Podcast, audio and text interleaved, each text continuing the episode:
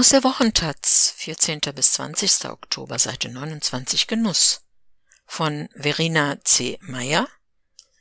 Tapas auf Indonesisch. Wer in Amsterdam eine Reistafel bestellt, bekommt bis zu 20 Gerichte in Schälchen serviert. Ein Festmahl, das auf die niederländischen Kolonialherren zurückgeht. Gäste brauchen Hunger und Zeit.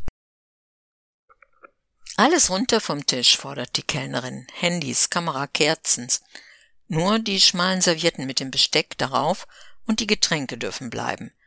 Dann stellt sie lange mit Teelichtern beheizte Wärmeplatten in die Tischmitte, vier Stück, dicht an dicht. Spezialanfertigungen, wie es scheint, denn rechts und links bleibt kein Zentimeter frei. Gut, dass wir den ganzen Tag durch Amsterdam marschiert sind und bis auf ein paar Snacks kaum etwas gegessen haben, denn dieses Mal, das ahnen wir, wird üppig und ausschweifend. Wer sich eine Reistafel gönnt, braucht Hunger und Zeit. Wortwörtlich übersetzt bedeutet das Wort Reistisch, doch passen die Bilder, die mit dem deutschen Wort Tafel einhergehen, auch ziemlich gut. Ein festlicher Tisch, reich gedeckt, mit stundenlang geschmortem Rindfleisch, knusprig gebackenen Bananenpuffern, scharfem Tempeh, cremig gekochter Aubergine. Aus bis zu 20 Gerichten pro Person kann so ein indonesisches Festmahl bestehen. Kulinarisch gesehen ist Amsterdam vor allem für frittiertes Haschgebäck und die omnipräsenten, mit bunten Gouda-Leiben dekorierten Käsegeschäfte berühmt. Welch große Rolle die indonesische Küche spielt, weiß im Ausland hingegen kaum jemand. Allgegenwärtig ist etwa die erdnussige Saté-Soße. Beim Brunch auf dem Markt bekamen wir sie großzügig auf Hähnchenspieße geschmiert. Man isst sie zu Pommes, selbst in der Fastfood-Kette Febo, Spezialität, frittiertes aus dem Automaten, gibt es mit würzigem Saté-Ragout gefüllte Kroketten. Und auch indonesische Restaurants gibt es in Amsterdam zuhauf, während sie in den meisten anderen europäischen Metropolen ein Nischendasein fristen. Die Gründe dafür sind weniger schön.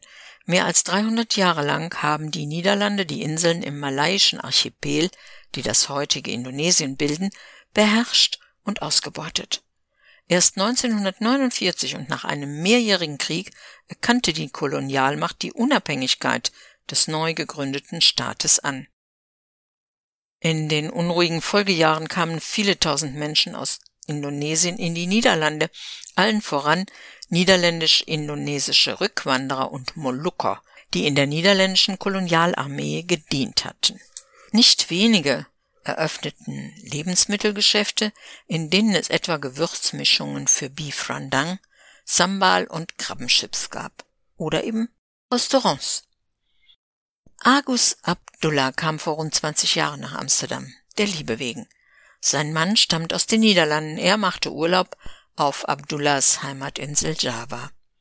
Seit über sechs Jahren kocht der 51-jährige Abdullah im Tujumaret, das Restaurant liegt an einer kleinen Straße südlich der Kaiserskracht in einem dieser typischen schmalen Amsterdamer Häuser. Der Gastraum ist lang gezogen und eng bestuhlt. Der Platz ist knapp.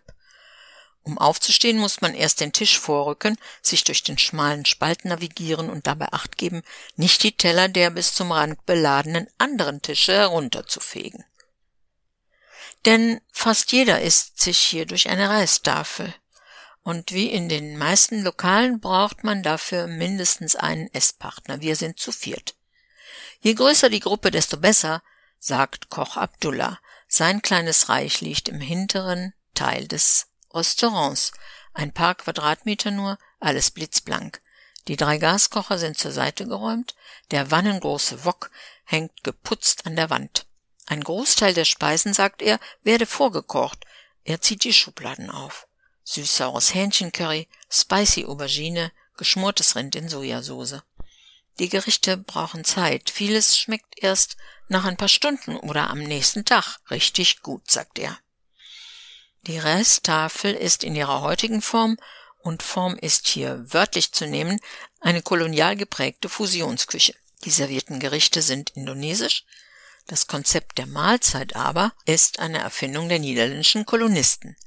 Ein europäisches Festbankett im indonesischen Gewand. Als Vorbild diente das in West-Sumatra verbreitete Nasi Padang, ein Essen, das aus einer großen Schüssel Reis und diversen vegetarischen und fleischigen Beilagen besteht, angetrieben vom Wunsch, den kulinarischen Reichtum ihrer Kolonie zu erkunden und, wichtiger noch, europäischen Besuchern zu imponieren, begannen die niederländischen Gesandten, Gerichte aus sämtlichen Regionen zusammenzutragen. Über 7000 bewohnte Inseln umfasst Indonesien, eine jede mit eigenen kulinarischen Traditionen. Auf der Resttafel kam alles zusammen.